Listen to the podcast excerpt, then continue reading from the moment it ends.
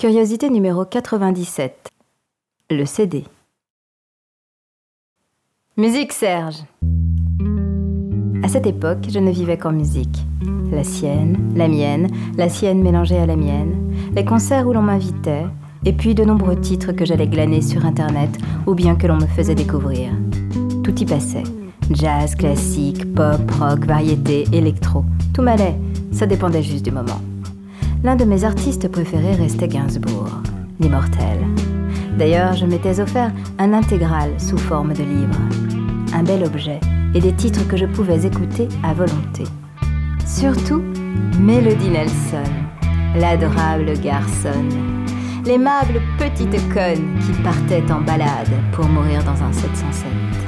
Ah, Mélodie, ta balade en cargo culte n'est pas restée longtemps dans le livre une main masculine, la même, qui perdait ses chaussettes et ses clés, t'a emprunté pour t'écouter et t'oublier quelque part. Je ne sais où. Dans son antre certainement. Ah, Mélodie. Je t'ai perdue depuis. Mélodie, si tu savais. Je lui ai demandé de te retrouver, de te remplacer. Et tu le sais, Mélodie, le bonheur est rare. Serge avait raison alors que le mien s'effritait de toutes parts et que je te cherchais encore. Je me suis dit que le plus simple était qu'il me rachète un coffret, ou juste le CD.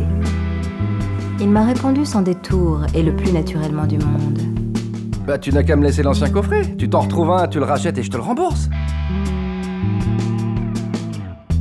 À moi donc, encore une fois, au terme de notre histoire, de devoir gérer et réparer les oublis.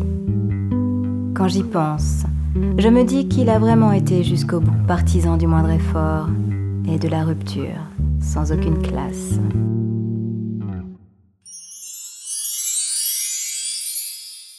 Envie d'en découvrir plus?